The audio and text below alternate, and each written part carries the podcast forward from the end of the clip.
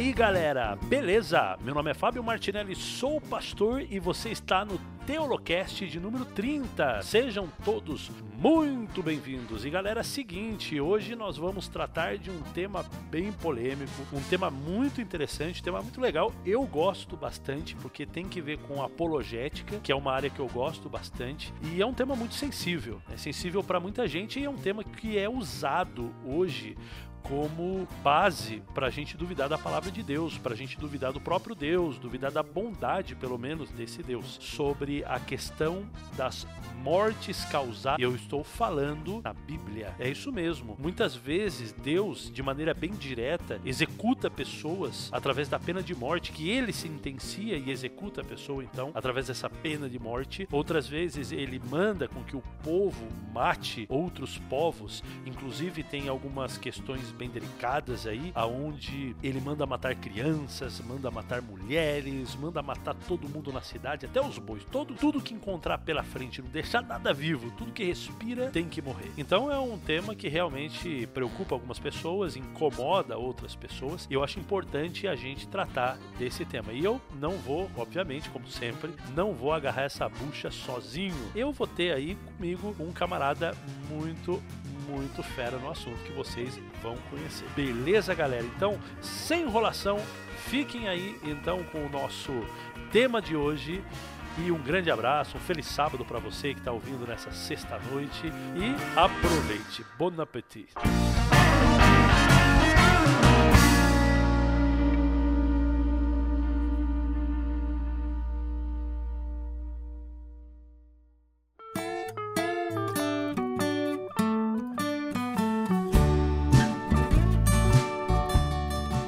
Galera, seguinte, nós estamos hoje aqui, quero apresentar para vocês o nosso convidado especial. Nós estamos aqui com Davi Caldas. E aí, Davi, beleza, mano? Beleza, graças a Deus, tudo em paz. Legal, Carol, muito obrigado, viu, você ter concedido ao nosso Teolocast essa oportunidade aí de repartir com a gente o seu conhecimento sobre um tema tão legal que é o tema que a gente vai tratar hoje. Ah, legal, para mim é uma honra. Bacana. E, cara, fala um pouquinho de você aí. Olha, pra dizer a verdade, hoje é o primeiro dia que eu tô conversando com o Davi. A gente se trombou aí pela internet, né, Davi? é. E a gente, entre amigos em comuns aí, e aí então agora a gente tá se conhecendo um pouco melhor. E o Davi é carioca. Isso, isso. Isso é bom ou ruim, será? Olha, é, atualmente eu não acho muito bom, não. mas a gente vai levando, né? Dizem que é a cidade maravilhosa, mas não tenho visto muitas maravilhas, não. Infelizmente, né, cara? Mas vamos orar e vamos colocar essa nação nas mãos do Senhor. Amém, amém. Amém, glória a Deus. O Davi, é o seguinte, cara, vamos falar um pouquinho sobre você, tá bom? Não só aonde você mora, mas por que você tá aqui também, né? O Davi, ele é um dos articulistas, é um dos é, pioneiros também, né? Por que não dizer assim? Do Reação Adventista, que é uma página no Facebook, né, Davi? Isso, exatamente. Legal. E a gente já, nós já estivemos aqui com o teu outro, com outro Davi, o teu amigo, né? É, Davi Boixá. O Davi Boixá, que teve com a gente aqui. E, e, vocês aí são os dois aí que comandam mais ou menos o, o Reação Adventista. Isso, isso, isso. Administradores também. Legal. Qual é a proposta do Reação aí pra galera conhecer um pouco melhor, Davi? É, então, Reação, a gente começou em meados de 2016, né, e a preocupação principal e original de todos nós, né, são cerca de 20 pessoas que administram de várias regiões do Brasil, né? É interessante dizer isso. E a preocupação original era justamente o fato de que há muitos jovens de igreja que têm entrado na faculdade e assim que entram, ou eles se desviam da igreja, se desviam de Jesus, né, perdem a fé, ou eles ficam na igreja, mas trazem para dentro da igreja ideias antibíblicas, filosofias seculares, coisas que mancham, que maculam o evangelho. Né? Então, a nossa, o nosso foco desde o início foi é, mostrar a esses jovens né, que a gente só precisa da Bíblia, né? E que o cristianismo, a Bíblia, a cosmovisão cristã e adventista, ela é racional, né? E ela pode ser exposta de uma maneira, pode, deve ser exposta de uma maneira racional. Então é isso que a gente tem feito. E é suficiente, né? É suficiente. É só a escritura, né? Para quem tem interesse, então, galera, entra lá, Reação Adventista, vocês vão encontrar, curte a página lá. Tem, tem o site também, né? Reação Advent, Reacão Adventista.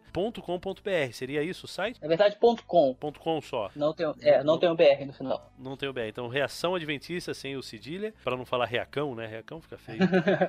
reação adventista sem o cedilha.com, então. Entra lá, tem bastante artigo bacana. Eles falam sobre é, coisas atuais aí sobre aborto, tem alguns tem bons artigos ali sobre aborto, sobre marxismo cultural, sobre capitalismo. Tem coisa muito boa lá. Eu curto demais e eu sempre tô fuçando por ali. Então, aproveita aí que tem coisa boa na internet, graças a Deus aí e a pessoas comprometidas com a palavra dele. E cara, vamos lá pro nosso tema. Então, hoje a gente vai conversar. Ah, lembrando uma coisa que eu gosto de frisar demais aqui com vocês, os nossos ouvintes, que é o, que, que é o seguinte: é, o Davi não é pastor, né, Davi? Não, não certo ou não? Tá certo. não é pastor, não fez teologia. Não fiz. Legal. E vocês vão ver, gente, o cara escreveu um livro de um assunto de uma complexidade. Lembrando, com a sua permissão, a gente vai falar isso aqui agora. O cara tem 24 anos. Ele já escreveu. Esse não foi. Você tem, outro, você tem outra edição desse livro, né? Tem, a primeira edição foi em 2014. 2014. Que é o assunto que a gente vai falar hoje, né? E sem enrolação, já vamos falar já. O, texto, o tema de hoje você já sabe, é supostamente cruel. E a gente vai falar um pouco sobre esse Deus tão mal que nós vemos aí, entre aspas, agora agora, né? Esse Deus tão mal que a gente vê aí no, no Antigo Testamento. Então, é por que, que eu gosto de frisar isso, Davi? Porque é o seguinte, tem muita gente que pensa que teologia, né, estudar teologia é algo é somente do pastor, né? O pastor, então, se, se eu quero saber de teologia, eu vou e pergunto pro pastor. E pouca gente se interessa, ou pelo menos diz assim, não, eu vou estudar, eu vou, eu vou descobrir por mim mesmo, eu, vou, eu quero saber mais, eu vou comprar mais livros, eu vou gastar mais tempo com esse negócio aí. Então, cara, obrigado por estar aqui, porque você é um exemplo para essa galera que escuta nosso Teolocast e que ama a Bíblia e estudar a Bíblia. Ah, que bom, agradeço. Fico feliz.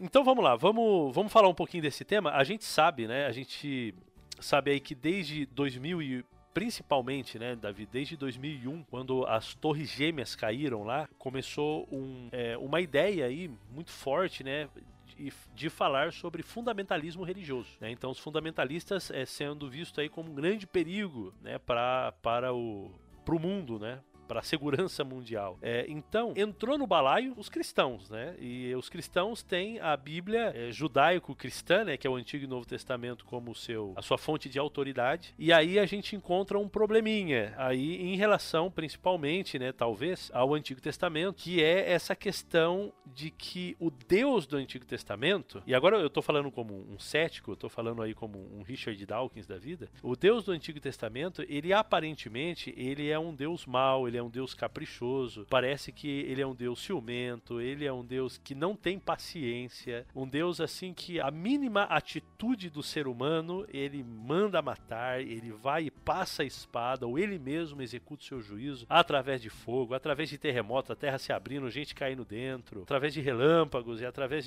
de, uma ursa que vem e devora os jovens. É essa cara né, de um Deus mau que muitas vezes algumas pessoas, ao ler o Antigo Testamento, elas têm desse Deus. Então, é, Davi, vamos fazer uma introdução para a galera aí, vamos dar uma contextualizada em todo, tudo isso que eu tô falando e jogando aí para você resolver, claro. Eu vou aprender, sentar e te escutar aqui. Então, como é que a gente resolve tudo isso daí? Como é que a gente pode começar a resolver esse, essa parada? Bom, acredito que o princípio, o que deve nortear a discussão toda é se Deus pode tirar vidas ou não, né? Eu acho que toda vez que, que se pensa em Deus cruel, no Antigo Testamento, né? A primeira coisa que as pessoas apontam é, poxa, Deus é, matava, mandava matar pessoas, o que é mais lembrado sempre, né? Então, a primeira pergunta que deve notear é justamente isso. Deus pode, afinal de contas, tirar a vida de pessoas? Eu acredito que seja esse o princípio. Então, e aí, Deus pode tirar a vida de alguém? Então, essa é a pergunta.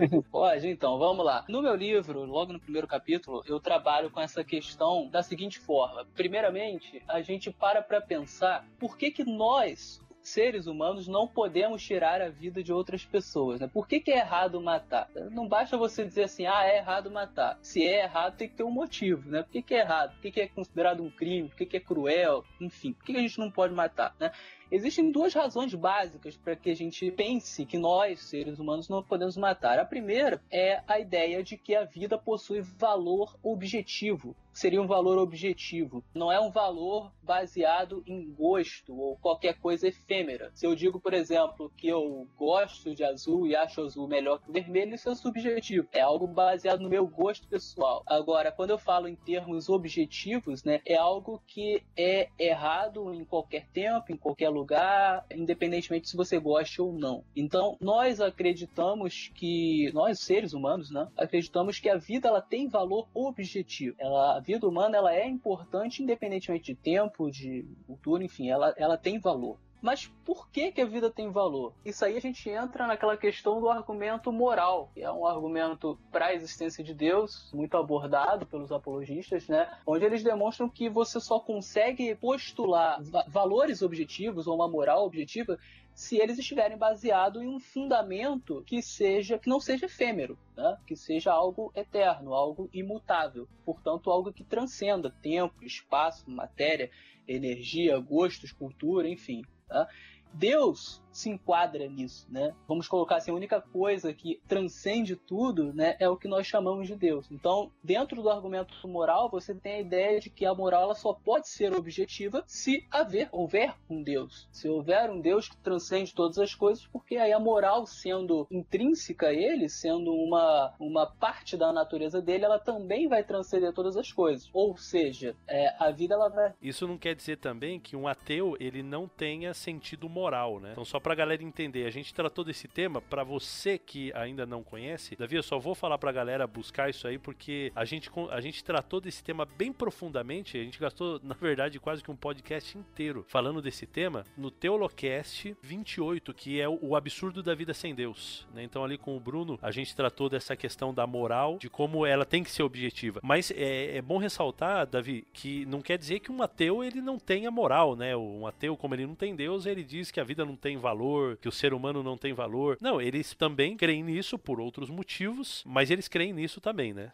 Sim, não, com certeza. É, o que acontece é que assim passa a ser uma crença que não tem muito fundamento. Ou seja, é, você tem o, o, ateu, ele, ele tem um sentido de bem e mal, de justo e injusto, ele vai seguir aquilo né, até certo ponto, mas ele não consegue fundamentar isso em algo que esteja além de espaço, tempo, matéria, energia, porque ele não acredita em Deus. Então, para ele só existe o mundo natural. Onde que ele fundamenta essa moral, né?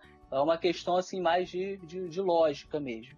Então, assim, você tem essa questão né, da vida ser ter valor por, por existir um Deus, né? Um Deus que transcende todas as coisas. E você tem uma segunda questão é que ela é mais utilizada, esse motivo ele é, ele é mais utilizado na, em leis civis, né? Que é a questão de que você só pode mexer naquilo que pertence a você mesmo. Então você não pode, por exemplo, tirar a vida uh, do seu vizinho, qualquer outra pessoa, porque essa vida não é sua, ela não te pertence, ela pertence àquele vizinho. Do ponto de vista civil, você só tem direito de tirar a sua própria vida porque ela é sua. Então, pode tirar a vida dos outros. Então seriam esses dois fundamentos que fazem com que a gente não possa tirar a vida dos outros, faça ser errado. Só que aí quando a gente transpõe isso para a questão de Deus, você tem o seguinte quadro. Primeiro, Deus seria aquele cuja moral é parte do, da sua própria natureza. Ou seja, ele não está abaixo da moral como nós estamos. Ele, ele tem uma relação com a moral diferente, porque ele não, ele não é uma criatura abaixo da moral, ele é a própria moral. E uma segunda questão é que se você só pode tirar as vidas que lhe pertencem, se Deus ele é uh, dono de todas as vidas, criador de todas as vidas, mantenedor de todas as vidas, então ele pode tirar todas as vidas, todas as vidas lhe pertencem. Então eu estou usando o mesmo raciocínio que nós usamos conosco conosco para mostrar que no caso de Deus, quando você aplica esse raciocínio a Deus, você faz com que Deus seja soberano sobre todas as vidas. Por ele ser a própria moral, como pelo fato de que ele é dono de todas as vidas. Se ele é dono, ele pode fazer o que bem entender delas. Legal, bacana. É, mas, assim, mas assim, ó, vou, vou levantar mais um problema aqui pra gente. Vamos continuar aqui.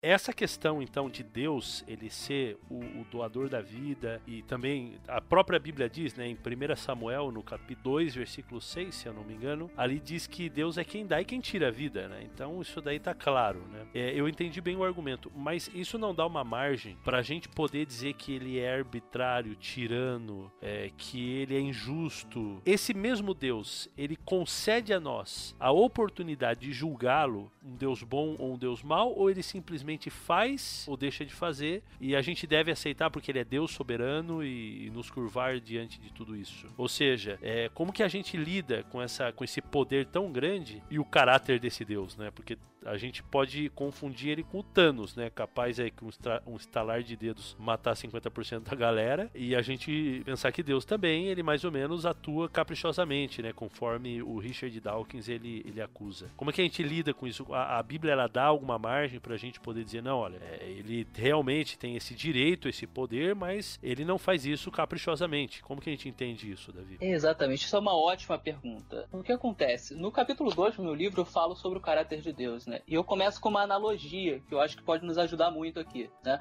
Eu peço para o leitor imaginar uh, o seguinte: um homem pobre que está faminto, ele entra num supermercado e rouba um pedaço de pão. O gerente pega esse homem roubando um pedaço de pão, né? Ele tem duas opções, o gerente. Ou ele entrega esse homem à polícia, porque afinal de contas ele estava roubando, é direito dele fazer isso, né? Ou ele pode fazer o seguinte: não, é, eu entendo que ele está faminto, embora ele tenha errado, eu vou perdoá-lo, não vou entregá-lo à polícia. Por um ato de amor, esse gerente ele pode até dar o pão para o homem faminto. Então, nesse caso, vamos imaginar que ele optou pela segunda opção, ou seja, ele não chamou a polícia, resolveu dar o pão pro faminto, né, e despachou o faminto. Nesse caso, ele abriu mão de um direito né? Era direito dele é, chamar a polícia, levar esse homem à condenação, mas ele abriu mão de direito porque ele foi é, compassivo, amoroso, entendeu a situação do homem, apesar de ter sido um erro, e resolveu é, usar de compaixão. Mas podemos imaginar também o seguinte: esse homem faminto volta lá e continua roubando todos os dias. E aí rouba na quarta, rouba na quinta, rouba na sexta, e toda vez o homem vai lá e perdoa, e perdoa e não chama a polícia. Um dia, esse homem pode muito bem é, resolver fazer uso do seu direito, que ele poderia ter usado lá atrás, aliás, e não usou por ter sido compassivo. Ele pode falar assim: olha, esse homem ele tá abusando, então eu vou agora chamar a polícia, porque não tem mais como é, eu ficar aturando uma pessoa que rouba sempre e não aprende a lição. Por que, que eu uso essa analogia? É para mostrar o seguinte: Deus, ele tem o direito, todo o direito, de tirar a vida de qualquer pessoa quando ele quiser, já que ele é o dono das vidas. Mas ele, por ser amoroso, ele não faz isso. O que ele faz utilizar parâmetros, motivos. Ou seja, ele vai tirar a vida de uma pessoa quando ele tiver razão para isso. Se ele não tiver razão, ele não vai tirar. Ah, de onde que eu tirei isso? Da minha cabeça? Não, eu tirei isso da Bíblia. Quando você lê a Bíblia, várias passagens, você chega à conclusão de que Deus não se agrada de tirar a vida das pessoas. Posso citar aqui, por exemplo, o texto de, de Ezequiel, é apenas um deles, né? Tá em Ezequiel 18, 21 a 23, em que é, Deus fala claramente: olha, eu não tenho prazer na morte do perverso. Eu quero que o perverso ele se arrependa e viva. Né? Então, tem diversos textos desse que eu, eu, separo como textos descritivos, são textos em que Deus fala que ele é compassivo, não quer que as pessoas morram, e textos práticos, onde há situações em que Deus demonstra que não quer que as pessoas morram. A gente pode pegar, por exemplo, aquela de Gênesis, Sodoma e Gomorra, em que Abraão fica perguntando para Deus: Ora, Senhor, se tiver 50 justos naquela cidade, o Senhor vai destruir os justos e os ímpios, todo mundo junto? Ele fala: Não, se tiverem 50 justos, eu não vou destruir a cidade por amor de 50 justo. Então, assim, é, durante todo esse diálogo, ele, é, Deus ele vai mostrando que ele não gosta de destruir o ser humano, que ele só faz esse tipo de coisa quando ele se vê obrigado mesmo a fazer. Então, assim, eu posso resumir isso em três pontos. Quando que Deus escolhe tirar a vida de pessoas? O primeiro ponto seria quando a pessoa não vai se arrepender no futuro. Essa pessoa nunca, nunca vai se arrepender dos males que tem feito. Então não tem razão para deixá-la viva. Uma outra, um outro ponto segundo ponto seria quando uma pessoa, além de não ter mais arrependimento, ela está causando problemas aos outros, ela está causando problemas ao plano de Deus. E aí, quando eu falo em plano de Deus, o principal plano de Deus é sempre é, pregar o evangelho, espalhar a verdade. Então, se alguém está sendo um obstáculo para isso e essa pessoa não tem mais jeito, então é uma das razões pelas quais Deus às vezes tira a vida das pessoas. E é uma terceira razão que é quando a pessoa já está salva. Então, por alguma razão, aquela morte será importante, né? E como ela já está salva, então Deus acaba tirando a vida dessa pessoa. A gente pode pegar aí o exemplo dos mártires, por exemplo, que é, ah, são pessoas que já estão salvas, a morte dessas pessoas acaba sendo semente para o evangelho. Exatamente. Eu acho legal ressaltar também, Davi, é, essa questão, por exemplo, dos povos, né, que Deus manda principalmente ali em Deuteronômio, ali em Josué, na entrada do povo de Deus em Canaã, porque dá uma impressão, né, que Deus ele está sendo bem arbitrário, ele está expulsando um povo da terra deles como se fosse um povo ali tranquilo, bonzinho, estava ali vivendo a vida, plantando a sua comidinha, de repente chega o povo de Israel por ordem de Deus e começa a guerrear contra esse povo, expulsá-los da cidade e, e aí vira aquela guerra sanguinária, matando todo mundo, etc e tal. Mas a gente tem que lembrar, primeiro ponto que Deus, ele deu um tempo para esse povo muito grande de arrependimento, de aceitá-lo como Deus. Né? Então esse é um ponto importante, porque quando ele lá no chamado de Abraão, ele diz para Abraão, Abraão, vou te fazer uma grande nação, etc e tal, é, é bem claro ali, a gente tem até um estudo da alianças, é, aqui no nosso Teolocast, depois se você, amigo, quiser acompanhar, é, onde a gente fala exatamente isso, que lá atrás, lá em Abraão, acho que foi Gênesis 15, Gênesis 12 ele chama, né, mas daí tem Gênesis 15 em que ele vai reafirmar a aliança, e aí ele, ele meio que abre o jogo com Abraão, né, ele fala assim, ó, Abraão é o seguinte, o seu filho não vai receber a terra, seu neto não vai receber a terra, na verdade, os seus descendentes, que vão ser como areia do mar, eles vão, eles vão habitar no, numa terra estranha como escravos durante 400 anos. Então, essa terra que ele que Deus prometeu para Abraão, que na verdade era uma terra que Abraão comprou, né? Você vai ter ali Abraão comprando várias terras por onde ele passava. Então é uma terra que foi tirada no período da escravidão do povo de Israel ali, é uma, uma terra que foi tirada deles. Então quando eles vão guerrear contra o povo, eles estão indo para resgatar uma terra que eles compraram, né? Não, eles não estão indo ali para é, para simplesmente expulsar o povo e tchau. Uma, um outro ponto que eu acho interessante, Davi, não sei se você quer, quer comentar um pouco mais sobre isso também, mas eu acho importante importante é a questão da maldade do povo que foi expulso. Então, às vezes a gente pensa, você, ah, é um povo tranquilo que estava lá, né, na sua, na sua rede de balanço ali e tal, faz, com a sua vida tranquila, e os maus israelitas chegaram lá. Não, a gente está falando de um povo extremamente mau, extremamente imoral, né? A gente estava até comentando um pouco aqui no nosso off-topic é, é, sobre algumas das maldades que eles faziam, né, os cananitas. O doutor Siqueira, ele comenta é, nos estudos que ele fez sobre os cananitas, que hoje o que acontece dentro, por exemplo, de uma balada, dentro de um motel, é, dentro de uma balada gay, todo esse tipo de coisas pervertidas e imorais que acontecem no mundo, é, acontecia em Canaã em praça pública, acontecia em Canaã dentro dos templos pagãos que eles tinham. É, sem falar da violência, né? Eles eram um, um povo extremamente violento, né? Eles não se contentavam, por exemplo, em fazer guerra e conquistar. Eles eram sádicos, né? Na forma de tratar os seus escravos, na forma de tratar os seus conquistados. E quando a gente pensa que Deus deu mais de 400 anos de misericórdia para esse povo se arrepender, é, a gente entende que Deus, na verdade, é, ele foi muito misericordioso, né? A ponto de fazer o seu próprio povo sair de uma condição de riqueza, que era a condição da família de Abraão, para uma questão de escravidão por, por amor, por amor desse povo pagão, por amor ao Egito, por amor a, a tudo isso. A gente vai comentar um pouquinho disso, um pouquinho num tópico um pouquinho mais para frente, né? Mas eu queria só dar uma frisada aqui, não sei se você quer falar alguma coisa agora ou partimos, continuamos aqui. É, não, interessante também ressaltar o seguinte, é, a gente sempre tende a projetar o passado de acordo com o que é o futuro futuro. E isso é um erro metodológico do ponto de vista histórico. Você tem que olhar o passado com os olhos do passado. É, como que as pessoas daquela época enxergavam as coisas? Como era a cultura da época, né? E o que acontece? Hoje nós vivemos uma cultura da diplomacia, e isso é bem recente em termos históricos. Então, você tem uma, uma ética universal, você tem um, um conjunto de regras do que se pode e não se pode fazer em guerra, você tem a ONU, você tem, enfim, uma série série de acordos de paz, de acordos internacionais. Algumas coisas hoje são impensáveis, né? Mas naquela época isso não existia. Se você pegar o, o Antigo Oriente Próximo, dois mil anos antes de Cristo, guerras eram coisas muito naturais. É, um povo fazer guerra com outro, invadir quase que do nada, era muito comum. Né? E ninguém achava isso estranho. Na verdade, as nações daquela época, principalmente daquele lugar, eram nações que estavam sempre preparadas para guerra. Elas sabiam que a qualquer momento alguém poderia vir e guerrear. Então, assim, as coisas se resolviam na base da guerra. Não existia diplomacia, ou pelo menos não a diplomacia a nível mundial como existe hoje. Né? Então, é, esse é um ponto. O próprio Abraão entrou numa guerra, né? Exatamente, o próprio Abraão. Então, assim, era uma coisa normal. Então, assim, é, por mais que Deus não se agrade de guerras, mas a cultura daquela época era uma cultura em que as coisas se resolviam em guerra e era isso, isso era muito natural, né? Ninguém enxerga, nossa, um país atacou o outro. Não, isso era o normal. O que você tinha que fazer era ser forte, é você ter bons exércitos, enfim. Então, é, é bom a gente contextualizar nesse sentido também.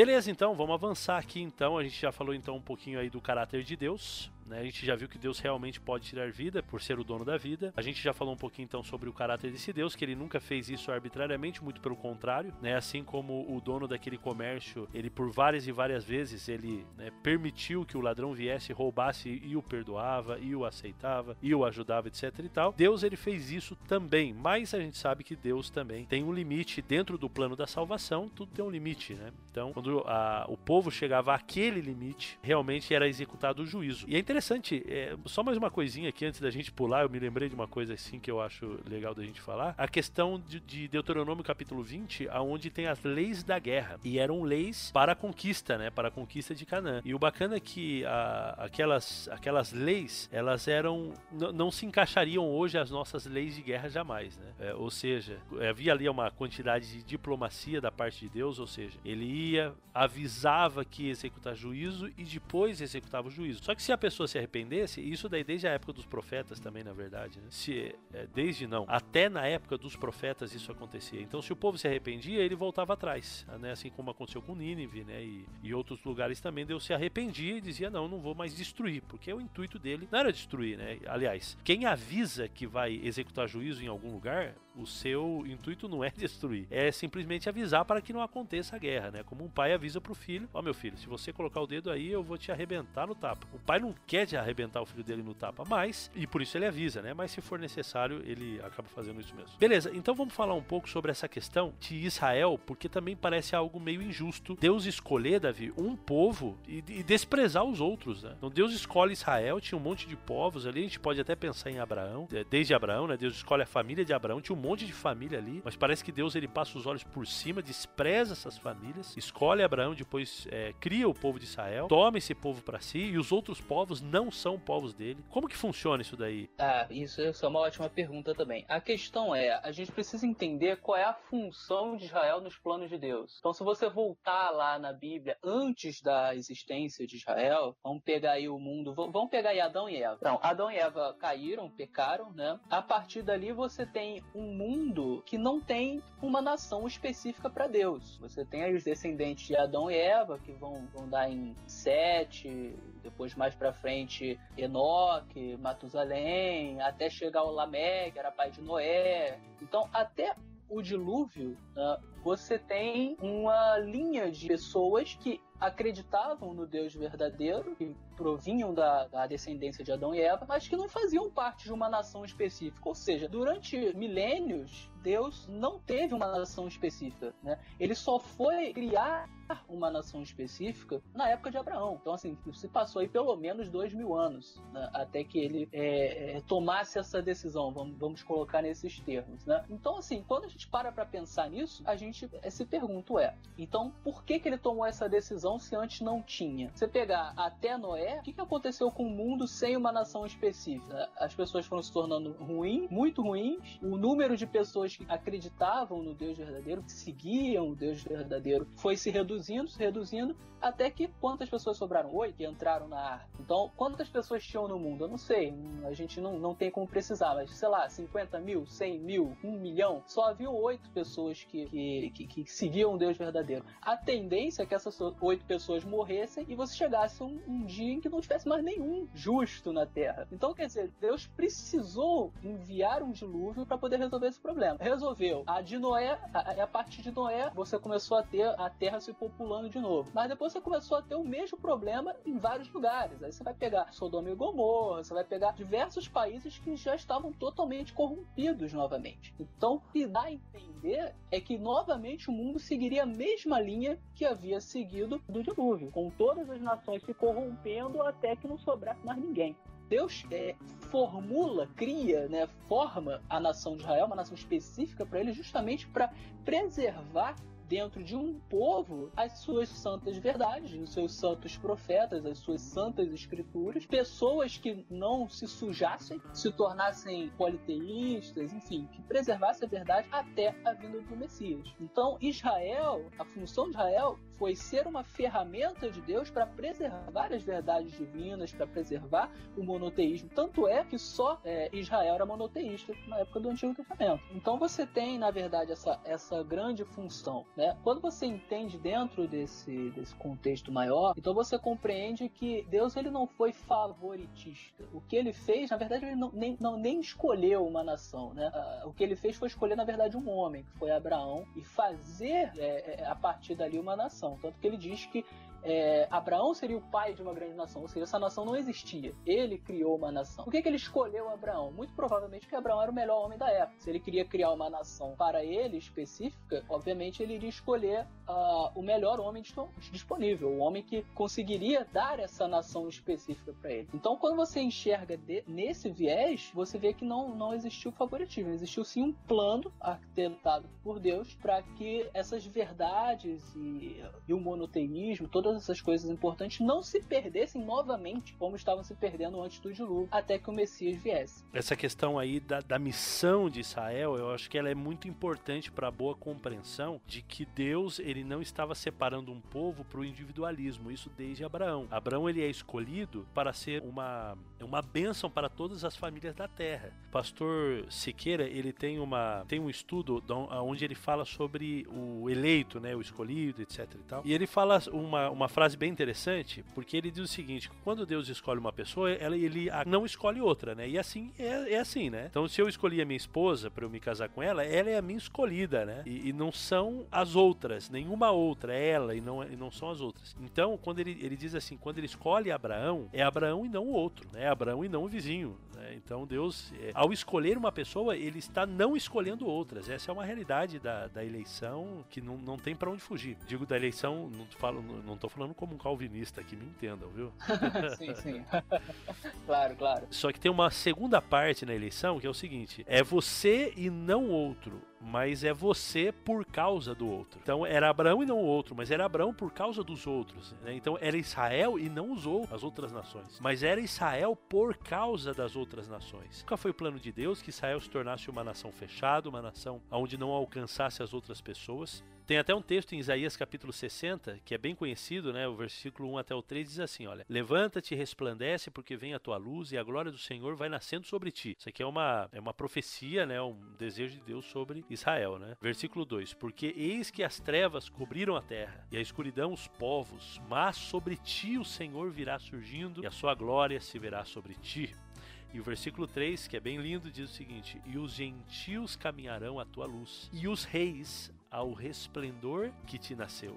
Então a ideia, isso aqui é um dos textos. Olha, eu tenho aqui uma separado vários textos aonde fala que Deus ele realmente quer que Israel seja essa luz, essa luz aonde vai pregar para os gentios, aonde os gentios vão, um judeu vai pegar na mão de um gentil e vai ensinar o caminho e, e, e você tem muito, muito texto sobre essa missão. Então, ao Deus dar riqueza para Israel, a questão da missão de Israel, essa missão, é, agora eu não lembro se é centrífuga ou centrípeda. Eu, eu não, eu sou horrível com isso aí. Mas assim, uma visão, uma, uma missão voltada para dentro, né? Que é a questão de é, vocês me obedecem, eu abençoo vocês com riqueza. Ele está falando para uma nação, né? Ele não está falando para indivíduos, ele está falando como nação. Vocês me obedecem como nação, eu dou para vocês bênçãos materiais. Os outros povos vão olhar para os milagres, vão olhar é, para as riquezas, vão olhar para a sabedoria, vão olhar e aí eles vão crescer é, os olhos em cima de vocês para que me conheçam. Então você tem, por exemplo, assim, é, isso acontecendo com Salomão, mais propria, propriamente dito, quando ela, ele recebe aquela rainha de Sabá, né? E ela chega lá encantada com a sabedoria, com as riquezas tal, e ele, Salomão, apresenta o Deus e ela sai de lá louvando,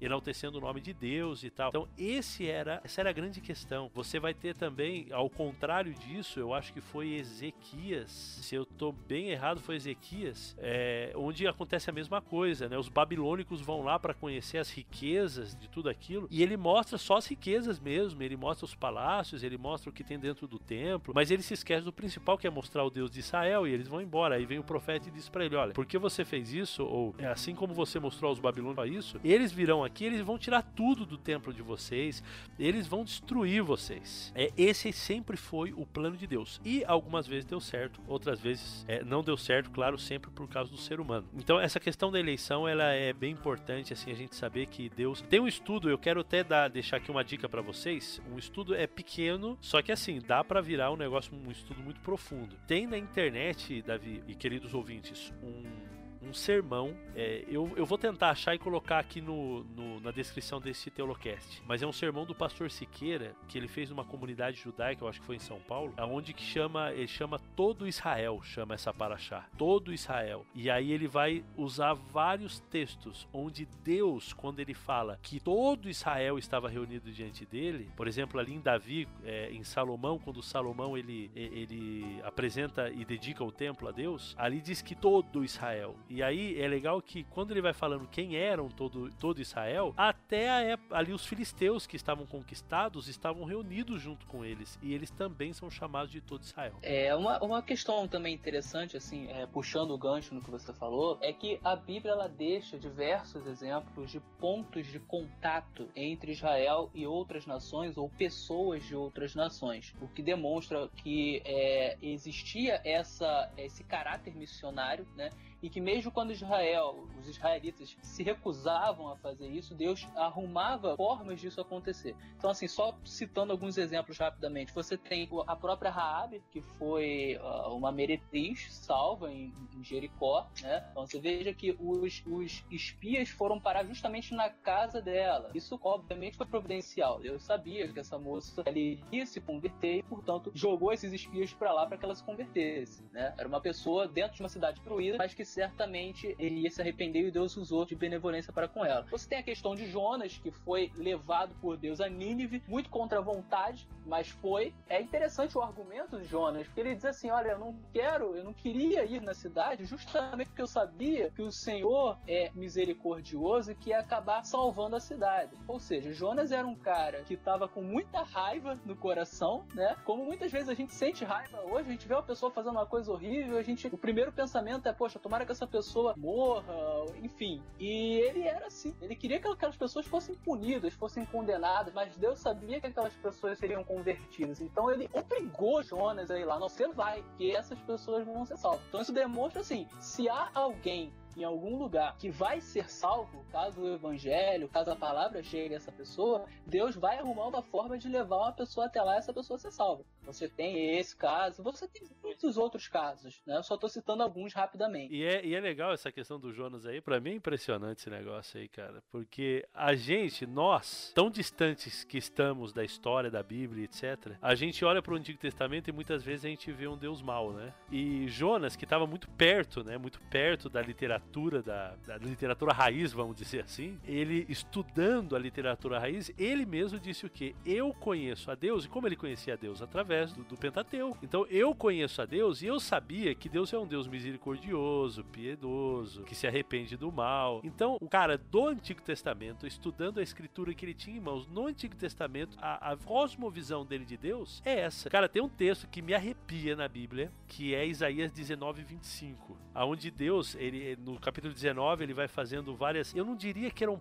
que eh, são profecias, as profecias clássicas, né? Só que, cara, eu vejo assim um Deus apaixonado escrevendo desejos, tá ligado? Tipo, olha, o meu desejo é que as coisas fossem assim, assim, assado. E ele fala sobre três nações, né? Sobre Israel, sobre o Egito, sobre a Síria. E ele termina o texto do capítulo 19 de Isaías dizendo o seguinte, no verso 25, ele fala assim, ó: "Porque o Senhor dos exércitos os abençoará dizendo: Bendito seja o Egito, meu povo, e a Síria, obra de minhas mãos, e Israel minha herança". Cara, oh, se esse Deus, cara, não é um Deus de amor que ama o Egito, cara, ele ama a Síria, ele ama Israel, ele ama todo o mundo. Tipo assim, ele não é exclusivista. Gente, eu acho, Davi, que essa parte de Deus, Israel e todo esse e todo mundo, né, todos os outros povos, eu acho que ficou bem claro, né? Eu acho que a gente não deixou muita dúvida aqui pra galera é, pensar alguma coisa. Mas o nosso tempo tá avançado aqui. Vamos, vamos concluir então aí a, a nossa questão. Uh eu não sei, cara, tem bastante coisa pra gente falar, né? A gente vai deixar daqui a pouquinho, a gente vai deixar onde você compra o livro do, do Davi, para você poder se aprofundar bastante sobre esse tema ali. Ele, ele trata de maneira extensiva. É um livro que tem aí umas 300 páginas, Davi? É, ele tá. A primeira edição ela ficou com 420 páginas, né? Aí a segunda edição, o que, que eu fiz? Eu enxuguei o livro, cortei quatro capítulos que é, vou transformar num segundo livro, né? Sobre um tema mais específico, também sobre o Antigo Testamento. E então essa segunda edição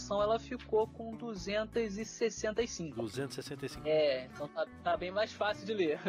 claro, claro, tá belezinha. É, então depois a gente vai passar aí como que você vai comprar o livro dele. Então tem bastante coisa para falar.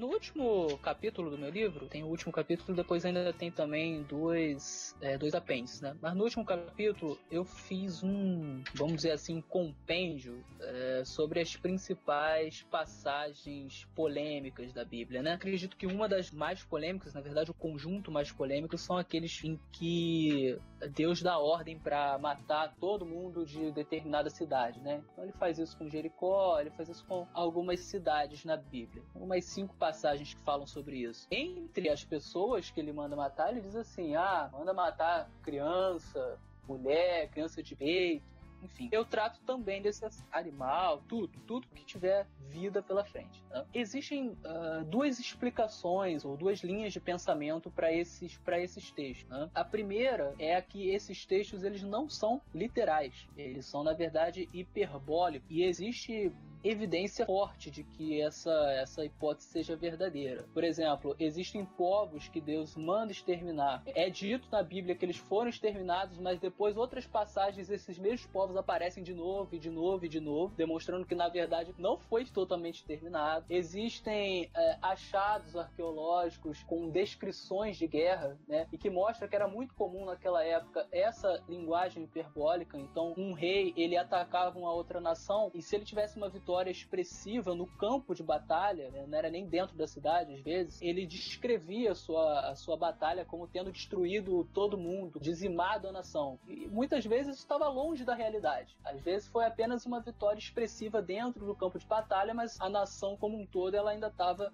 intacta, né? Um exemplo que a gente vê aqui é em Josué capítulo 11. Ali em Josué capítulo 11 diz que os anaquins eles foram completamente destruídos, né? Mas aí já no capítulo 14 é dito que alguns anaquins ainda viviam naquelas terras. Então, é, e a expressão é bem clara, né? Completamente destruídos, né? Não existiam mais. Mas um pouquinho para frente a gente vê que eles estavam ali ainda. Exatamente. Então, quer dizer, pode ser uma linguagem hiperbólica e assim, não é nenhum absurdo você pensar nisso, porque até hoje a gente usa linguagens hiperbólicas a gente usa linguagens figurativas. Dr. Rodrigo Silva, uma vez num programa comentando sobre isso, ele falou assim: olha, se, se você for considerar tudo como literal, então uma, uma mãe que fala assim: ah, hoje eu acabo com aquela menina, você vai pensar, pô, ela vai matar a filha.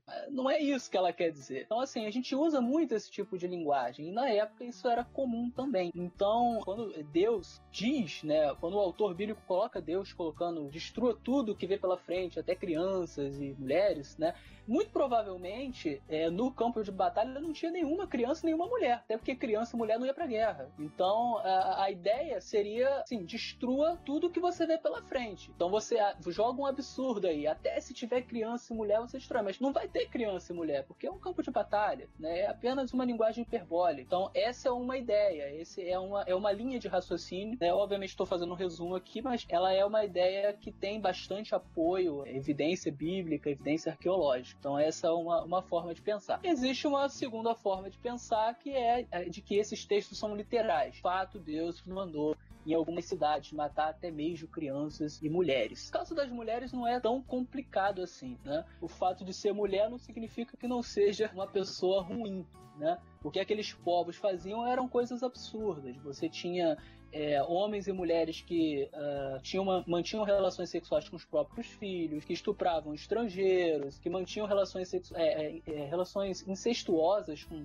monte de gente da família. Você tinha, como até você mesmo já falou, um, o tratamento com os escravos, tratamento com as outras pessoas era bastante violento. Então, assim, isso era tanto em relação a homens como em relação a mulheres. Então, nesse sentido, não há muito problema aqui. Você tem uma cidade totalmente corrompida, homens e mulheres, o juízo de Deus ele serve para os dois sexos, né? para os dois gêneros. Agora, o que realmente pega aqui, né, a questão complicada é a questão das crianças, porque, poxa, as crianças são inocentes. Então, você tem aqui vários tipos de argumentos para tentar entender isso, né? Um deles, que a gente até conversou em off, né, é a de que aquelas crianças, naquele contexto, elas muito provavelmente se tornariam como os pais. Desde mais tenra idade, elas aprenderiam coisas horríveis, inclusive de aspecto sexual, se corromperiam e perderiam a salvação. Então, essas crianças, naquele contexto, tendo sido levadas por Deus, é até uma bênção de Deus, porque elas acabam tendo a sua salvação garantida, já que estão indo embora é, numa fase em que ainda não, não tem tem conhecimento do bem, do mal, como a Bíblia diz, o paraíso é das crianças. Então essa seria uma evidência? Um, um, uma linha de, de explicação. Né? Uma outra explicação também é de que, uh, havendo a morte de todos os pais, aquelas crianças ficariam órfãos. Quem que cuidaria daquelas crianças? Os israelitas daquela época eram muito preconceituosos, então dificilmente eles adotariam essa, essas crianças. Se adotassem, né, é, tratariam a elas de maneira distinta dos seus filhos originais. Isso poderia é, é, criar um colapso na própria sociedade. Aquelas crianças poderiam crescer revoltadas. É, então, enfim, você poderia ter uma série de problemas que, obviamente, nós não temos como prever, mas que Deus, em sua sabedoria, é, é, previu. Então ele, ele em, sua, em sua onisciência olhou e falou assim: olha, eu deixar isso aqui acontecer, no final é, é, vai ser muito ruim. Então é melhor que nesse, nesse contexto essas crianças sejam levadas. Então existem é, várias, várias linhas de raciocínio nesse sentido. E aí no seu livro você vai explorar um pouquinho mais profundamente cada uma dessas, dessas questões e outros textos também, né? Exatamente. Uma coisa também que a gente tem que levar em consideração, galera, é o seguinte: na Bíblia a gente tem que pensar que os textos iluminados, né, os textos mais claros das Escrituras, eles prevalecem sobre os textos mais obscuros mais difíceis. E é assim que a gente consegue interpretar a Bíblia. Então, quando a gente olha para o contexto geral, quando a gente olha para o escopo geral da palavra de Deus, a gente percebe que nós estamos tratando com Deus justo. Não é uma nem duas vezes que a gente percebe esse Deus, assim como Jonas entendeu esse Deus, esse Deus misericordioso, bondoso, tardio em irar-se, benevolente. Então, esse Deus ele é retratado na Bíblia, só não vê quem não quer. Então, esse Deus está aí, e isso é muito claro na Bíblia. Agora, agora, claro, eu penso, Davi, que essa questão das crianças, ainda que a gente tente e ainda que a gente coloque vários argumentos, ela é uma questão ainda muito difícil e muito obscura, né? Então, como a gente tem essa regra de que é, e, eu, e veja, Davi, eu acho os argumentos que você colocou muito bons muito bons de verdade, sim. Eu acho que são argumentos suficientes. Mas fora isso, eu acredito que se a gente olha por um escopo de que Deus ele é bom, benevolente, misericordioso e ele demonstra e prova isso em várias situações, eu tenho que entender também que o juízo que ele dá com essas crianças, seja ele literal, não literal, uma hipérbole, etc e tal, é, mas o, o que acontece ali, a gente tem que entender que ele, como esse Deus, ele não foi injusto nesse caso também. Então não posso dizer dizer, olha, Deus ele foi justo e benevolente, bondoso, misericordioso em todos os casos claros. Mas nesse aqui que eu não entendo muito bem por que ou como, então nesse aqui eu não concordo com esse Deus e etc e tal. Então a gente tem que levar em conta essa regrinha. Os textos claros iluminam os textos mais difíceis. Exatamente. O meu irmão, ele, ele sobre, sobre isso, né? Ele fala o seguinte: olha, é uma questão de probabilidade. Se você tem, por exemplo, 20 textos que apontam para um determinado lado e um texto que aponta para outro lado, parece apontar para outro lado, não faz sentido você ficar com esse um texto e jogar fora os outros 20. Então, trazendo para essa questão aqui, se você tem diversos textos mostrando, como você mesmo falou, que Deus é bom, não faz sentido por causa de um ou outro texto duvidoso você jogar todos eles fora e ficar com duvidoso e falar assim, ah, é, Deus é mal. Então, realmente, é, essa regrinha é uma regrinha bem importante. Legal, e agora vamos terminar então, Davi, o nosso assunto aqui, falando de algo que realmente preocupa bastante gente, né? É, vamos falar sobre a jihad, né? A Guerra Santa. Será que realmente o Antigo Testamento, através de todos os textos sobre guerra e Deus dando juízo, será que ele está me autorizando a matar uma pessoa em nome dele? Se realmente é, eu eu tô falando isso porque isso aconteceu muito na história, né? As, as maiores guerras ou muitas das guerras que aconteceram no mundo aconteceram em nome de Deus, né? E pessoas usando textos como os que a gente está lendo e, e usando hoje para poder apoiar apoiar aí as suas barbáries. E aí, o que, que você diz pra gente?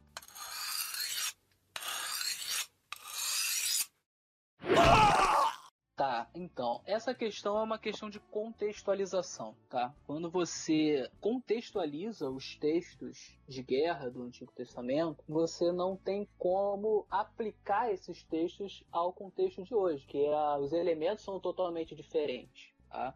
Eu vou pegar alguns exemplos. Primeiramente, as guerras que foram travadas entre Israel e, os outros, e as outras nações eram guerras inevitáveis. Esse é um, é um dos, dos conceitos. Né? Inevitável em qual sentido? Vamos, vamos pegar uma analogia que eu também uso no livro. Vamos supor que você tenha viajado para um país distante. Um dia você recebe a notícia de que um parente seu morreu e deixou determinadas terras, algumas terras para você. Você fica muito tempo no seu país distante até que um dia você resolve lá para tomar as terras que são suas por direito. Quando você chega lá, você encontra um monte de gente é, que invadiu a sua terra, tá morando lá, e essas pessoas estão fazendo coisas horríveis atrocidades, né? Matando criança, enfim, é, coisas assim inenarráveis. Você tem três opções. A primeira, você deixa para lá, abandona a terra, deixa aquelas, aquelas pessoas por lá na sua terra mesmo, né? Abre mão do seu direito, a terra é sua, você abre mão. Essa é uma opção. A segunda opção é você tentar conversar com essas pessoas e dizer assim: olha, essa terra é minha, eu tenho aqui o documento, então, por favor, vocês podem se retirar, seria interessante, né?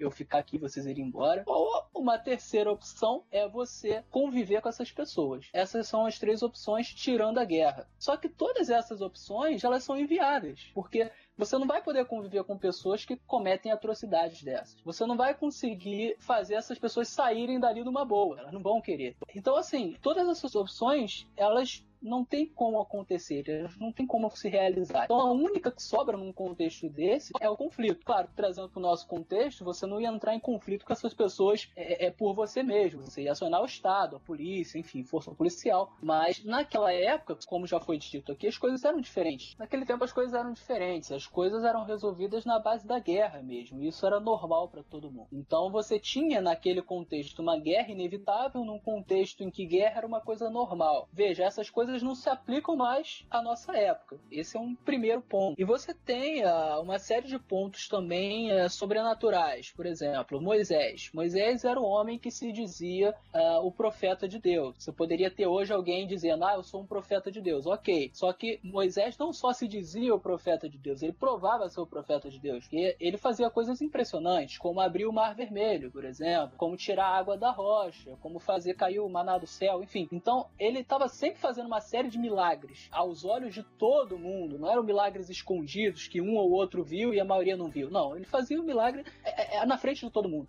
Você não tem hoje ninguém que se diga profeta e que faça esse tipo de milagre. Então esse já é um outro ponto também. Você não tem como jogar o contexto daquela época para hoje porque você não tem esse tipo de coisa. Um, um, outro ponto também seria a questão da maldade reversível. Você não tem hoje uh, uma nação inteira que praticava uh, as coisas que aquelas nações praticavam naquela época. Então Por mais que hoje você tenha muita maldade, mas essa maldade ela está espalhada e ela não é legalizada, pelo menos não na maioria dos lugares. Então, aqui no Brasil, por exemplo, ah, você tem estupros, muitos estupros, mas você não vai ter isso é, é, é como uma coisa normal. Você não sai na rua e todo mundo é, é, se estupra à luz do dia sem, sem problema nenhum, e, enfim, não é assim que funciona. Mas naquela época era assim. Pegar o relato de Sodoma e Gomorra, você entende que a coisa era à luz do dia e que não havia problema. A, a autoridade policial não ia lá falar assim: olha, vocês estão fazendo uma coisa que é ilegal. Então, assim, é um contexto totalmente diferente. Quando você analisa o contexto, né, você não consegue simplesmente puxar os aspectos daquele contexto antigo para o contexto de hoje. Ou seja, ah, você não tem autorização para sair matando todo mundo. Não é igual, não é igual ao Corão, né? Que tem uma, uma lei clara, né? Matar infiéis. Exatamente. Ah, no caso do Alcorão, você vai ter. Ah, você não precisa de contextualização, porque ali no caso não é assim, ah, Maomé, não, é uma normativa, é algo para os seguidores. É interessante porque na Bíblia todos esses textos de guerra, eles não são colocados como uma normativa, nunca, jamais. Eles são colocados como coisas bem contextuais mesmo. O que você tem de normativa na Bíblia é justamente um cuidado com as outras nações, um cuidado com os estrangeiros. Você vai ter, inclusive, na Bíblia, é um assunto que a gente não vai abordar hoje por causa do tempo, mas você tem um cuidado muito grande do Deus do Antigo Testamento em relação às mulheres, em relação aos órfãos, em relação às viúvas, em relação aos estrangeiros. Aos estrangeiros, ele sempre menciona: olha, cuide dos estrangeiros porque vocês foram servos, estrangeiros, escravos em outras nações. Então, assim, é, é um contexto bastante diferente. Cara, muito legal, muito legal. Acho que a gente conseguiu em pouco tempo aqui abordar muita coisa boa, cara. Muita coisa bacana dentro desse tema aqui. Amigo, se você curtiu esse Teolocast igual eu curti, você precisa comprar o livro desse, de, desse menino aqui, viu? Porque o livro, cara, você imagina, se em uma hora a gente conseguiu falar tanta coisa, nesse livro você vai conseguir aí, estudar bastante, você vai conseguir se aprofundar demais. E o mais bacana de você. É uma oportunidade, para mim isso aí é oportunidade. A gente tava até falando né, Davi, que infelizmente sobre esse assunto a gente tem pouco livro em português. E cara, a gente tem aqui um material bom, um material bem estudado, bem profundo, bem bacana, em português, numa linguagem bem tranquila de entender. Então eu acho que você que está escutando aí o nosso Teolocast e curte estudar a Bíblia, é, você precisa buscar. Mas, ô Davi, como é que faz para eu comprar esse seu livro aí? O que, que eu tenho que fazer? Ah, então, é, você entra no site é, Clube de Autores, é clubedeautores.com, ah, não sei se é .com.br, eu não me lembro, mas se você jogar no Google Clube de Autores, o primeiro site que aparecer você pode clicar. E aí lá dentro você é, digita na barra de busca, né, supostamente cruel. clubedeautores.com.br Ah, então entra aí. Aí, livros supostamente cruel.